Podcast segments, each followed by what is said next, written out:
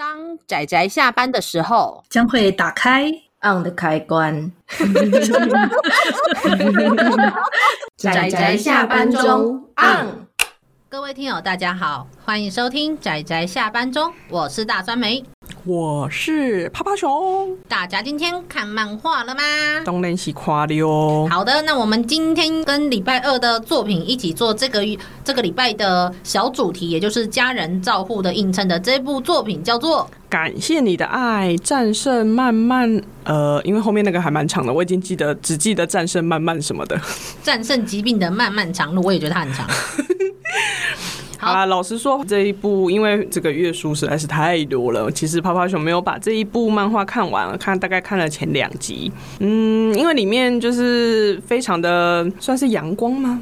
就是因为女主角她其实是因为妈妈生病，然后。就辞职回家照顾。当他在跟他的朋友讲的时候呢，我心里面就想说，好理想哦。可是这种东西因为是长期照顾，他只是在长期的最前面那一段，所以他还可以如此的阳光正向。我想说，哇，那接下来翻哦，好，那我们就期待一下后面的剧情是什么好了。干嘛这样子坏哦？那因为后面其实他还有面临更多的挑战。没错，没错。那故事就跟趴趴熊刚刚说的一样，女主角叫做夏生，那她其实有点类似在东京打拼的。一个小子女这样的身份，那就差不多三十岁上下的左右的年纪。呃，他的妈妈突然中风，所以改变了他原本的生活步调。那为了要照顾妈妈这件事情，但是家里还没有足够的能力可以去应去。雇佣一个看护，所以最后他决定，就是妈妈的身体才是最重要的，因此他离职，从东京回到了他们的老家。那么就算是住在老家里面，然后让爸爸出去工作，那哥哥也在另外一个地方外地工作，算是有点像是家里的看护这样子的程度，然后留在家里来照顾自己的妈妈，中间面临的很多挑战。真的，其实泡泡熊中就是在第一集的时候就有看哭了一段，因为其实前面有描绘那个妈妈健康的样子，然后跑去东。东京找他，对，就是因为想想女儿嘛，然后就就直接跑去东京找他，然后他那时候还有点不耐烦，觉得说啊，我还想自由，还想幸福。结果直到妈妈就是中风倒下了之后，他开始认真的醒思之后，他其实是流着泪讲了一段话。那其实趴趴熊感同身受，因为趴趴熊也是高中毕业之后就离家了。那离家之后呢，就是没有跟健康的妈妈住在一起，有时候就会想到那个树欲静而风不止，子欲养而亲不待。他其实很后悔，觉得说，为什么我不在妈妈健康的时候好好的陪伴在她身边？没错，非常的感人。真的就是那一部分，就是会觉得说啊，自己对不起妈妈从小的养育之恩。然后他就说，就是原来我的幸福跟我现在的自由，全都是我的父母非常珍惜的养育着我，我才能有这么珍贵的东西。没错，没错，这是真的。所以主角最后就决定要有点像是也没有到完全放弃，但是就某种程度上先暂时。的放弃了他的其实他有先停止，就是类似留职停薪的感觉。然后当后来他又觉得说，那我可以试着通勤。哦，他通勤时间好长，两个小时。他真的后来就他自己个人真的就累倒了。然后后来又被主管委婉的说，那你要不要选择一下这样子？对啊，是是真的。那所以最后女主角就觉得说，还是照顾妈妈跟陪伴妈妈比较重要。最后选择了妈妈，这是最前面的剧情啊。对，非常前面，第一集都还没结束呢。对对对对。那真正她最重要面临的，倒还不是说要不要选择事业，因为选择事业还可以说，例如说到下次稳定的时候再继续回来工作。对，真正她面临到的很多的很多的困难，更偏向于说，呃，妈妈她其实因为中风的关系，而且是在脑部，那所以她最后就变成有点类似左半身无力。所以他需要很多日常生活的协助，可是妈妈她仍然有身为一个她认为一个妈妈该做的事情，所以例如说她其实还是有甚至有一点认知障碍，她没有办法做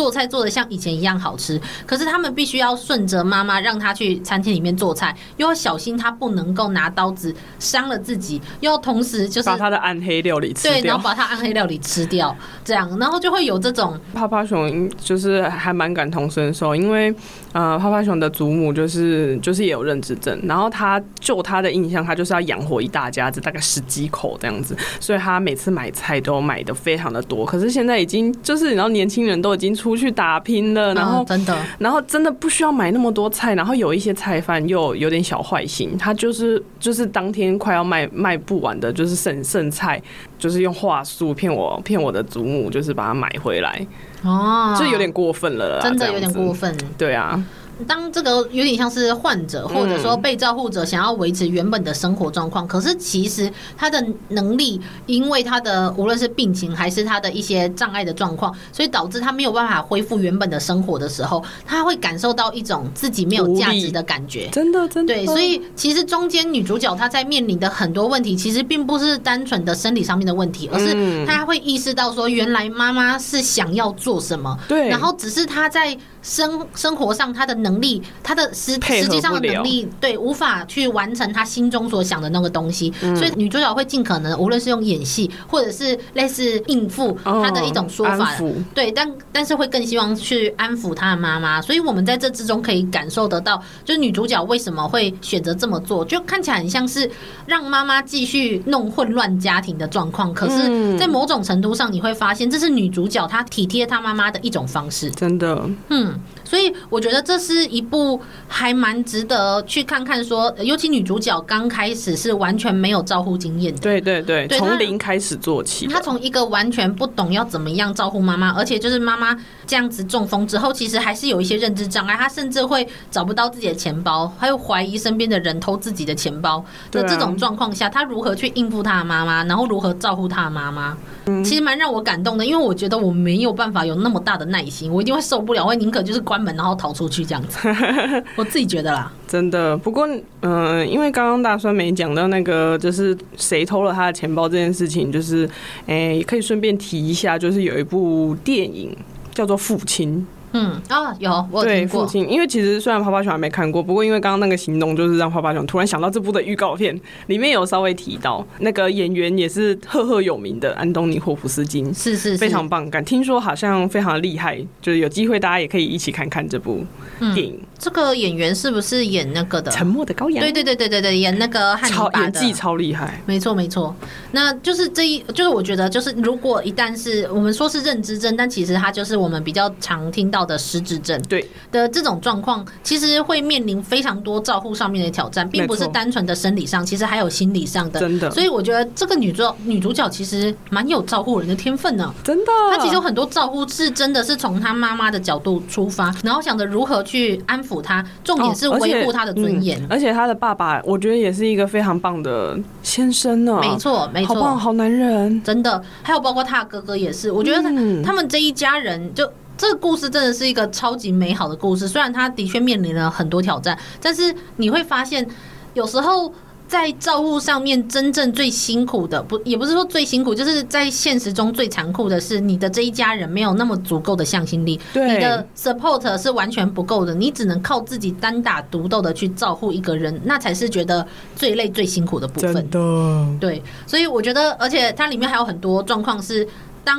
他们例如说妈，他觉得妈妈可能就算来日不多，嗯，然后但是就算如此，我们要想的是如何在他可能离开之前，我们要如何去陪伴他，但是他又不得不去想未来的事情，对。对，他明明就知道说时间有限，可就算时间有限，他还是不得不去想想的是，如果有明天，如果还有一年，还有两年，还有三年的时候，该怎么维护这个生活品质？没错，所以我觉得，我觉得在这这之中，你会看到女主角做了很多抉择。虽然乍看好像是一个非常简单而容易的事情，但是我觉得，当你看着这一整部故事，虽然它还是很太很很阳光、很正向啊，对，就当你看着它的时候，你多少会理解说啊。女主角她为什么会做出这个抉择？虽然乍看好像是什么政治正确啊，要尽孝道啊，但是你会知道是因为有这样的家庭，因为这个家庭给她这样的东西，所以她愿意为家庭去付出这些东西。真的，对。如果在这样的家庭下，我也会很愿意去付出这种东西。就你会，我觉得会有这种感动。对啊，就是正向能量的继续巡回。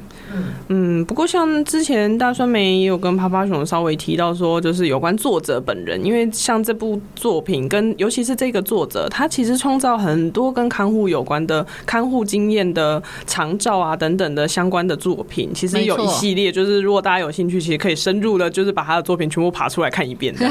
而且比较令人好奇的地方是，其实，在看的时候，因为为了维持故事的呃主线跟核心，所以他其实是抽离，就是把一些东西单纯化。但是其实作者他本人在照顾妈、照顾亲人这件这条路上，其实是非常辛苦的。就现实中一定是同时有小孩，同时有职场，然后又要照顾家人的时候，那个真的排山倒海的压力跟那个问题接踵而来啊！对，所以我们这个礼拜的礼拜二，我们有讲一部作品叫做《癌症好朋友》，是一个台湾的漫画家叫做盼盼六，他所画的，就当他面临到他的母亲就是要去呃要去做癌症治疗的时候，然后跟手术的时候，他的那个心境。那他的这一部这一部《癌症好朋友》里面有，他很短，那他讲了。很多他内心所想到的问题，很多挣扎，很多茫然跟不安，还有他自己的未来。对，还有他自己的未来，不只是单纯想他妈妈，还有想他妈妈与他自己之间的关系，也同时想到自己的未来。所以你会发现在整部作品里面，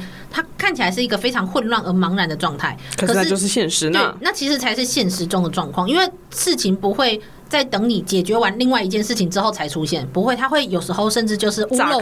屋漏偏逢连夜雨的那种状况，祸不单行的同时炸开。所以在呃感谢你的爱的这一部作品中，他乍看他就作者他自己就有说，他说虽然为了要一个为了要让他成为一个故事，所以每一话都要有一个起承转合，嗯，他要发生什么问题，然后最后主角如何去解决它，嗯，但是其实他自己非常的羡慕主角，因为 他自己很羡慕自己创作的人，真的。这他自己创作出来的人，因为他那时候是因为他妈妈有类似的状况，所以他为了要照顾他妈妈，所以他就变成说，他同时刚好生了第一胎，然后又要同时要画漫画，然后同时要就是去照顾她妈妈。不过，因为她没有住在娘家那边，她是跟丈夫一起住在离她的娘家有一段距离，有一点距离的地方，但是还算近，所以她就是同时就是要育儿，然后又要职场，然后又要照顾妈妈，这三管齐下的时候，她的压力有多大？所以。她其实她说，她那个时候其实跟丈夫啊，还有身边的人，其实有很多的冲突跟争执，